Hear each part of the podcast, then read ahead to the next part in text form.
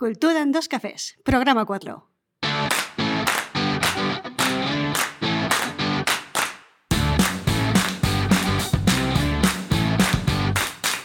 Buenos días, culturetas, y bienvenidos a Cultura en dos cafés, el podcast quincenal en el que hablamos de cultura preta porter y de guerrilla. Os habla Gema Cardeda, psicóloga y escritora. Y si todo va bien, al otro lado del micro podéis escuchar a Fernando Tebar, director y productor de la Fera Tearle. Hola, Nando, ¿cómo estamos? Konnichiwa.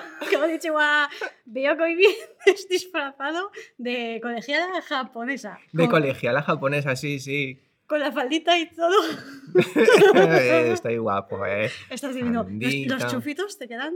Calcetines hasta la rodilla, Mm, el pelo cortado a lo japo también, mi mochilita de colegiala. Muy bien, no voy a preguntar debajo de la falda cómo va el asunto. Bueno, ya sabes, si ves, si ves manga, pues ya sabes de qué va. Claro, vengo así vestido porque luego vamos a hablar de, de Japón, ¿verdad? Sí, un poquito. Konnichiwa. Qué guay, qué guay. Muy Pues bien. pero antes de empezar, hoy vamos a hablar de cómo ha sido nuestro mes cultural. Y dedicaremos el programa a todas aquellas personas que este mes de abril, como yo, durante la Semana Santa nos hemos ido a disfrutar de Andalucía y hemos quedado atascados como cinco veces al día esperando que las procesiones pasaran por el medio del pueblo para poder salir del coche. A vosotros, mucho ánimo. Lo hemos pasado, estamos aquí.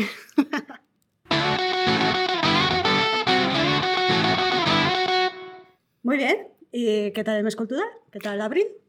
Pues abril. Aguas eh, mil, porque de verdad esto no para. Buah, pues así, la verdad es que con la Pascua y tal ha sido ahí un pequeño parón, pues a tope, a tope como siempre, nuevos proyectos que luego te contaré también. Y en lo personal ha sido un mes de, de semidescanso. Muy Sí. bien. De, sí, de semidescanso. ¿Y tú? Muy bien, la verdad es que la Semana Santa me vino genial. Recuperé fuerzas, cogí pilas, me fui de viaje a Jaén, a la tierra de mi abuelo. Ole. Era un viaje familiar que teníamos pendiente y nada, nos fuimos para Jaén, en Vías de Segura, que mi padre y mi abuelo son de allí. Y nada, disfrutamos pues un poco a nivel cultural, disfrutamos mucho, eh, pues un poco, vimos Úbeda, que es Patrimonio de la, de la Humanidad por la UNESCO, muy bonito, Ujú. está muy bonito. Luego, pues a nivel, no soy muy de iglesias, pero me comí iglesias y procesiones mil, pero la verdad es que muy bonito porque ves allí esa cultura que tiene la, gente en Andalucía de, estas, estas procesiones, ese respeto que le tienen, esa fe, ¿no? que, que bueno, al final te hace plantearte mucho el- yo no soy religiosa, no me gusta, pero sí que es verdad que la gente cree en esa religión o cree en esas fiestas y para ellos es algo súper importante. Es decir, es como aquí las fallas, la gente que es fallera Lo lo, vive, vive. lo vive. Yo recuerdo el, el, el año de pandemia que quitaron aquí las fallas y mis compañeras de trabajo lloraban porque llevas un año preparando algo muy grande, algo que te hace mucha ilusión, algo en lo que crees y que te parece muy bonito y te lo quitan, ¿no? Pues, pues allí la Semana Santa, vamos, se vive a tope. Eh, eh, no, es que me estaba acordando, me río porque me estaba acordando que yo cuando era de, cuando yo era pequeño, eh, yo fui nazareno en Sevilla, porque yo tengo unos tíos que viven en, bueno, son de Sevilla, viven allí, y yo tendría pues tres o cuatro años, y me vistieron, tengo una foto por ahí, de la cofradía del Cristo del Cachorro. Y estoy yo ahí con la caperuza esta Sí, sí, sí, enorme sí. que parece el Ku Klux Klan, eso. Sí, sí, muy guay, muy guay. Claro, claro. Claro, claro. Pues nosotros ahí, bueno, yo entré en una tienda, eso que, que miras detallitos y cosas así, y había una tiendecita que aparecían eh, lo que son las capedullas, ¿no? muñequitos de las capedullas, figuritas, y los extranjeros los miraban y empezaban a- entre ellos, el Cucus Clan, Cucus. Clan, y la señora, Parece no, no, son las capedullas. Que parece, parece, para que no lo sabe. Que yo no sé un extranjero que no sepa lo que es aquí la Semana Santa, y verse ahí todas las capedullas, yo creo que lo puede pasar muy mal. Qué guay. Pero sí, ha estado muy bien. Además, me sorprendió bastante porque en Andalucía hay muchísimas, muchísimas calles eh, con nombres de escritores españoles, bueno, con españoles y extranjeros, hay de todo. Y eh, pues al final te documentas, ¿no? Porque te interesa. Y resulta que Andalucía es, eh, tiene 401 calles con nombres de escritores. Madre mía, 401 calles. Sí, es la comunidad con más, con más calles con nombres de escritores, tanto españoles como, como extranjeros. Tienen Shakespeare, Cervantes, Becker, Gustavo Adolfo Becker y Lorca son de los que más hay. Claro. Y luego creo que después de Andalucía, la que más eh, calles con escritores tenía, eh, creo que era Castilla-La Mancha. No sé, es un dato que me pareció muy curioso y muy bonito porque tú ibas por la calle y yo, que soy escritora, Claro. pues me crecía en auge. Y además es muy bonito vivir. Oye, ¿en qué calle vives? Yo vivo en la calle García Lorca, sí, ¿no? sí, O Gustavo así. Adolfo Becker. Qué bonito. Vamos. Ostras, qué bonito, ¿no? Como yo que vivo en, una, yo vivo en la calle Pío 11, pero encima 11 escrito con números romanos, que tienes que decir, no, eh, Pío X palito, porque hay veces que escriben El X 11 y palito, no- palito X o palito no sé qué, o lo ponen en valenciano, Pius X palito, y al final dices, ¿pero dónde vive? Hay que ver, menudo lío. ya no sé ni Mejor que no tenga que ir nunca la ambulancia o la policía a buscarte, No, no, porque no va a llegar. aclarar. Muy Sí. bien, muy bien. ¿Y tú? Pues yo he aprovechado para hacer un pequeño viaje a Roma, a visitar a- también a un par de amigas que viven allí, eh, a hacer un poquito de turismo típico, de, de- de turismo La cultura de Roma. cultura de Roma, pasearme por sus calles, tomarme un helado, tomarme una pizza y un cappuccino y un corneto. Sí, he aprovechado eso. Bueno, pues te cuento también un poco el rollo cultureta también. Hombre, por supuesto. Nuestros oyentes esperan cultura. Aproveché para ir a la Sala Carme, que, que hacían un espectáculo que se llamaba La Marilyn, de, de una compañía que se llama Teatro Puerto. Un espectáculo que hablaba sobre, sobre las personas eh, trans en, em, en Chile. Y bueno, al principio parecía un poco raro eh, el espectáculo, pero poco a poco, conforme le vas cogiendo el mensaje, al final, que de hecho al final hicieron una- un pequeño coloquio y, y el coloquio fue brutal, fue muy interesante y muy esclarecedor con, con Héctor Álvarez, que es el, el chico que salía allí. Muy bien. Y Muy- eso fue muy, muy guay, muy guay. Bueno, aprovecho también para contar un proyecto que me ha surgido este, este mes de una chica que es escritora, ha escrito un libro sobre autoayuda y me ha propuesto eh, llevar este libro a la escena, ¿vale? De momento, como se suele decir en estos casos, no puedo hablar mucho porque es una cosa que está en el aire, todavía no está segura. Pero sí que me gusta, sí que me gustaría, a ver, yo creo que al final saldrá, ¿vale?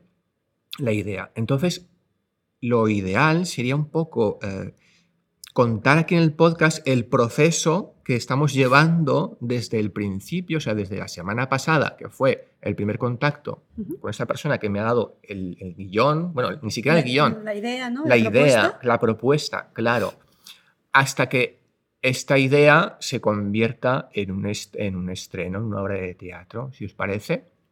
Me parece muy interesante.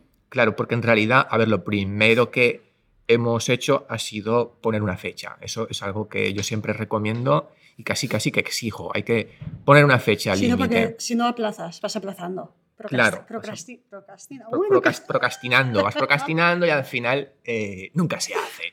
Entonces, lo primero que hemos hecho, sin saber si se va a hacer o no, es ponernos una fecha límite que sería abril del año que viene. Ujú, tenemos un año entero Para, ¿vale? para ir eh, trabajando el proyecto.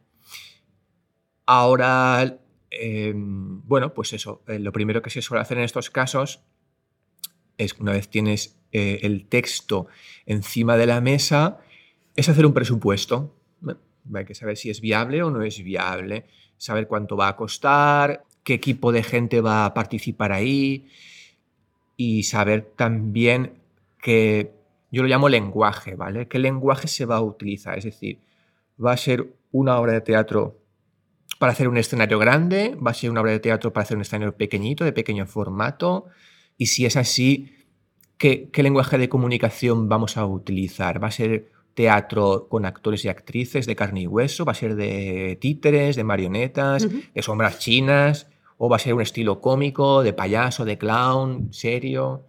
Es un poco lo que, hemos, lo que vamos- estamos definiendo ahora. Y el siguiente paso es preparar un presupuesto para saber cuánto va a costar todo y cómo vamos a financiar, o sea, de dónde va a venir el dinero. Cuando lo tengamos, eh, entonces ya se decide si se sigue adelante ¿O no? o no. Muy y bien. esto, pues que el mes que viene, en el próximo podcast, pues lo comentaré el siguiente paso a seguir. Me parece muy interesante. Además, si esto sigue adelante y sale bien, podemos ir informando a nuestros culturetas de, de cómo va todo el proyecto Claro. y de cada al año que viene, si al final saliera, pues bueno, invitarlos a que, a que vengan a, a ver. Claro, y también un poco seguir en tiempo real, ¿no? Eh, Sí, cuánto exacto. el, el tiempo y el esfuerzo, que parece que sea algo muy fácil, muy sencillo y que uno se levanta por la mañana y ya está, pero en realidad es una cantidad de trabajo abrumadora y ver así paso por paso mm, cómo, cómo, cómo- nace del primer día una llamada telefónica, oye Fernando, tengo esta idea, a eh, el día del estreno. Qué guay. Oye, me parece súper interesante. ¿A que está guay? Sí. Mm, Te voy a contar ya un poquito lo que había pensado, eh, mis recomendaciones para el mes de mayo, ¿vale? ¿Te parece? Venga. Bueno, para las personas que nos están escuchando, yo este mes de mayo recomiendo ir a visitar el Festival Cabañal Intim que se hace en Valencia. Festival Cabañal Intim, para los que no lo sepan, es, son una serie de piezas eh, casi todas cortas que se realizan en casas o en espacios no convencionales dentro del barrio del Cabañal. Antiguamente nació, y creo que todavía a fecha de hoy, todavía se hace en casas particulares. Pues entras en una casa. La casa de la señora de- Rogelia. claro, la señora Vicenta, la señora Carmen, entras en su casa, que son casas antiguas y que suelen tener techos muy, muy altos o comedores muy grandes, tienen corrales. Porque claro, eso son casas de, de pescadores. Y al ser espacios que bueno, no, son, no son grandes, pero bueno, tampoco es un cuartito pequeño. Eh, ¿Y hacen las obras dentro de las casas de estas señoras? Sí, sí, sí. Entonces a lo mejor es para el público caben por 10, 12 personas y haces un pase, que son piezas cortas, de 20 minutos. Para quien conozca el Rusafa escénica, pues es algo bastante parecido, aunque es verdad que el tipo de teatro que se hace allí es un teatro un poquito más... Pues más, de guerrilla, ¿no? Como este podcast. Es, teatro... Más de, más de calle, más nuestro, más... Sí, no son. Es gente que está. Hay de todo. Hay gente, gente que está empezando, hay gente que ya lleva tiempo, mezcla también a veces. Es muy experimental, hay piezas muy experimentales. Entonces no hay grandes nombres que digas, no, vas a ver este. Yo suelo ir tanto a Rosafa Escénica como al Cabañal Intim a probar. A probar. Y a a, ver qué tal. Sí, a conocer gente nueva y a, y a descubrir. Creo que la palabra sería descubrir. Las entradas cuestan unos 6 euros, creo. Las de piezas cortas que son de 20 minutos, media hora. Y, por ejemplo, hay una pequeña pieza que se llama Calor de tía, de una actriz que se llama Rocío Ladrón de Guevara. Yo esta chica la vi en- el Rusafa Escénica y me encantó. Aparte de que también ella es monologuista, pero es muy, a ver, a mí me gustó mucho. Es muy, muy, tiene una vis cómica muy buena. Me gustó. Luego también hay otra pieza que se titula Un fin del mundo, en el que participa Miguel Ángel Sweeney. Anda. De esto hemos visto ya algunas obras. Sí, sí, al final va a patrocinar el podcast, creo ya, sí, ¿eh? sí, sí, yo creo que sí. Pero- Patrocinado por Miguel Ángel Sweeney. Le vamos a pedir royalties, ¿eh? porque siempre hablamos eh, y siempre hablamos bien de él. ¿eh? No, sí, sí, desde luego. Hasta el momento, Entonces, como hasta el momento lo que hemos visto nos ha gustado mucho, yo creo que vamos a repetir, ¿no? por supuesto. Eh, lamentamos mucho que se, que se cancelara. Ah, sí, es verdad. Teníamos pendiente ver una obra que se llamaba Café para Todos. Eh, el trabajo del actor es buscar trabajo. Y el productor era, bueno, es Miguel Ángel Sweeney, pero por problemas con, pues, pues entre los actores eh, cogieron COVID y demás, tuvieron que anu- que anular finalmente la obra, no pudimos verla. Y nada, esperamos a los actores que, que estén lo mejor posible, que se hayan recuperado y que, y que nada, que mucha fuerza a todos. Sí. Así que iremos a ver este Un fin del mundo para apoyarle, en el que hay varios actores aparte de él. Ujú. Después, eh, una tercera pieza que recomendaría se titula La tormenta de nieve, en la que sale Jessica Martínez. Y la última eh, se llama Las Coachers, que esta tiene que ser cómica por fuerza, porque aparece Mari Marcos, eh, que, es- que forma parte de la compañía de Copy Volta, Ujú. y Elena Doncel. Y bueno, estas dos chicas tienen un perfil muy clown, ¿vale? Muy payaso. Entonces va a ser. Esta será bastante cómica. entonces. Será muy cómica, es mejor lo que quieras, porque ellas dos son, tienen, tienen ese, esa vis. Esas son mis recomendaciones para el mes de mayo, darse una vuelta por allí, por el Ah. Intim. Muy bien, oye, pues tendremos que pasarnos a ver qué tal, ¿no? Así para el siguiente podcast cultural hab- hablaremos de, de lo que hemos claro. visto.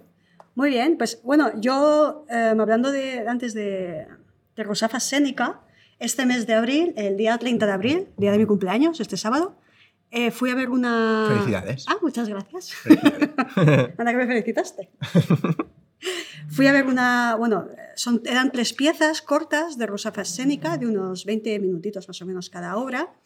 Eh, muy diferentes cada una, pero la verdad es que, bueno, mm, me gustaban las tres, algunas más que otras, pero la verdad es que las recomiendo. La primera fue Preludio a la lentitud, de Ana Sanauja.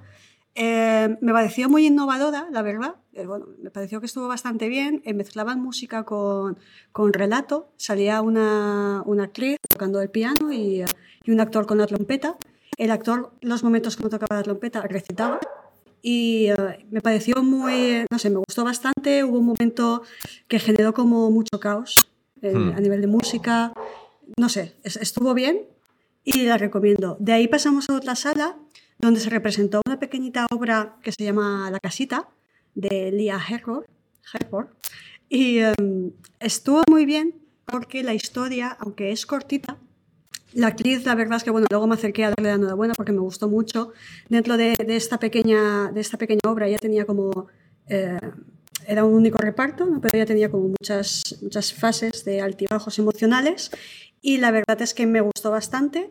Y bueno, el trasfondo de la historia pues era, era bastante crudo, ¿no? Era una realidad de pues, una niña que en su momento había sido abusada y como que te enteras de ese abuso un poquito de cada mitad, que es cuando empiezas a entender pues todas las, todas las luces, los, los sonidos que aparecen en la misma pequeña escena. Me gustó muchísimo, la chica la verdad es que una pasada, ya, ya te digo, me acerqué a darle la enhorabuena porque me gustó. Sí, Lía, la verdad es que yo esa pieza, esa pieza también la, la vi en su momento en Rusa Fesénica y creo que, fíjate, las piezas donde solamente sale una persona, una actriz, ya son complicadas porque estás, estás tú solo y eres tú el que tiene que aportar toda la energía. Claro, estás expuesto con- al 100% en todo 100%, momento al claro, público. No tienes momento de descanso. Exacto. Y, y en esa pieza ella se le ve que está. Mira que es difícil no solamente tener concentración y mantener la energía, sino lo que se llama en, te- en teatro eh, tener presencia, ¿vale? La- tener presencia se le llama a cuando el actor está mm, con los cinco sentidos eh, y controlando todo lo que sucede, controlando el público, la iluminación, estar dentro del personaje, eh, mm, manejar el texto. Entonces se le veía tan concentrada y con tanta presencia en el escenario Sí. que eso es lo que llena y lo que el público eh, le llega, ¿no? El público le llega Sí. esa, esa fuerza, ¿no? No sabrías muy bien cómo explicarlo, pero lo sientes, lo sientes. Sí, porque al final ella lle- llegaba a todo el mundo. Y además eh, tenía cambios de registro de, de- de niña pequeña y la, la chica adulta que era en ese momento, como muy grandes, ¿no? Y, y, hostia, mm, ¿Verdad? eh, sí, llegaba bastante. Mucho potencial ahí. Sí, y después de la casita, pues el último, eh, la última pieza de Rosa Fascénica fue una que es Silla Verde, eh, Cadira Verda, de Nada Pérez. La verdad es que esta fue más cómica, es- está guay, ¿no? Porque muy innovadora me pareció. Eh, creas una historia a partir de un objeto tan simple como la silla verde que todos hemos tenido en los colegios, esa silla que te hipnotizaba y te tenías que sentar en ella, y a partir de ahí crean pues toda una historia con esa silla, la, la convierten esa silla en otra actriz protagonista dentro de lo que es la, la pieza, y la verdad es que Nada Pérez pues muy divertida, enganchaba bastante al público y demás, y la verdad es que muy bien, las tres piezas de Mustafa Escénica aquí en Amusafes, yo lo recomiendo, está muy chulo. Muy guay, ¿verdad? Y nada, yo para ir acorde con tu hermoso atuendo que llevas hoy, este mes de mayo se realiza la Chapan Weekend en Valencia. La Chapan Weekend es un evento cultural para los que, como yo, somos bastante frikis del anime y del manga. Rollo mm, Son Goku para lo más básico y eh, Shingeki no Kyojin para los que estamos ya modo titanes. Eh, se realiza el 7 y 8 de mayo en Valencia Las entradas... eh, O sea, este fin de semana ya. Sí, es- es de fin de semana. A Justito. de pasado mañana. justito, justito. Sí, justito, sí. O sea, mañana. Sí. Para los que oigan este podcast, mañana. Para los que escuchan el podcast, sí. Y eh, está bastante bien, es, es un evento eh, grande. Podéis encontrar las, las entradas en internet. Si ponéis Japan Weekend Valencia 2022, os aparecen las entradas, la información que hay y demás. Allí tienen estos, estos eventos, ¿vale? Yo he oído varios. Estos eventos tienen parte de, de venta de, de cómics, de pósters, de peluches, mm, merchandising de, de animes y de mangas. Tienen otro, suelen tener otra parte, ya, ya os digo, no he ido nunca a este, así que este fin de semana me toca ir y experimentar el momento. Y tienen otra parte también de comida japonesa típica. Ah, qué guay. Y eh, Oye, oye, me encanta eso. Oye, yo cuando hay comida me fijo en todo. Me lo comería todo. Perfecto, pues hay comida, hay comida. Sí, sí. Y eh, hay cosplay, es decir, bueno, el cosplay, imagino que todos sabéis lo que es, pero es, Como yo, que he venido es- hoy- pues sí, el hoy- cosplay es como viene hoy Nando, que no sé yo si os recomiendo verlo, ya pasaremos foto. Y eh, pues la gente se viste de, se disfraza de personajes de anime, típicos, no típicos, de todo. Y muchas veces hacen también eh, karaoke en medio de, de la Japan Weekend y la gente pues disfrazada con sus disfraces suben a cantar canciones japonesas, openings y endings de series y animes. Yo no me voy a disfrazar, tú puedes ir así. Yo ir así. que vea todo el mundo. Vale. Y nada, yo os recomiendo la Japan Weekend. Al final, más que nada los que somos eh, frikis del anime y del manga, lo disfrutamos mucho. Mm, muchas veces vienen también eh, autores mangas, firmas de, de mangas, de libros. Y no sé, está bastante guay, a mí me gusta bastante. ¿Esto dónde has dicho que era? En la Feria Valencia, ¿verdad? Sí. Sí, en la, Feria, de Valencia. Vale, o sea que es fácil ir con tranvía, metro Sí. y, y Eh, coche, sí.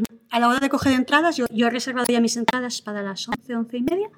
Eh, sí que te dan como un rango de, para entrar, Ah, pero me imagino que será que por el tema del COVID, para no entrar todos de mogollón, me han entrado a plazos. Luego te puedo dar una pulserita para que tú puedas entrar y salir, como en los Vale, discos, vale. todas las veces que quieras.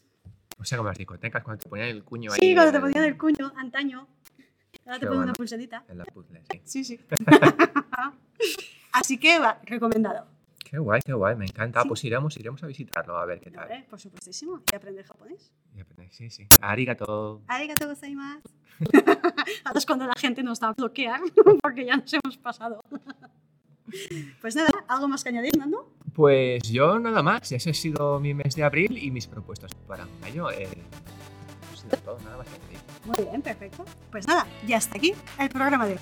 Si te ha gustado, puedes darnos 5 estrellas en Spotify, tu me gusta en iVoox, tu like en YouTube, ya que así ayudarás a que este programa siga existiendo y siga creciendo. Desde aquí, Nando y yo nos despedimos. Nos escuchamos en el próximo programa. Y ya sabéis, si no podéis venir, traed a un sustituto. Adiós.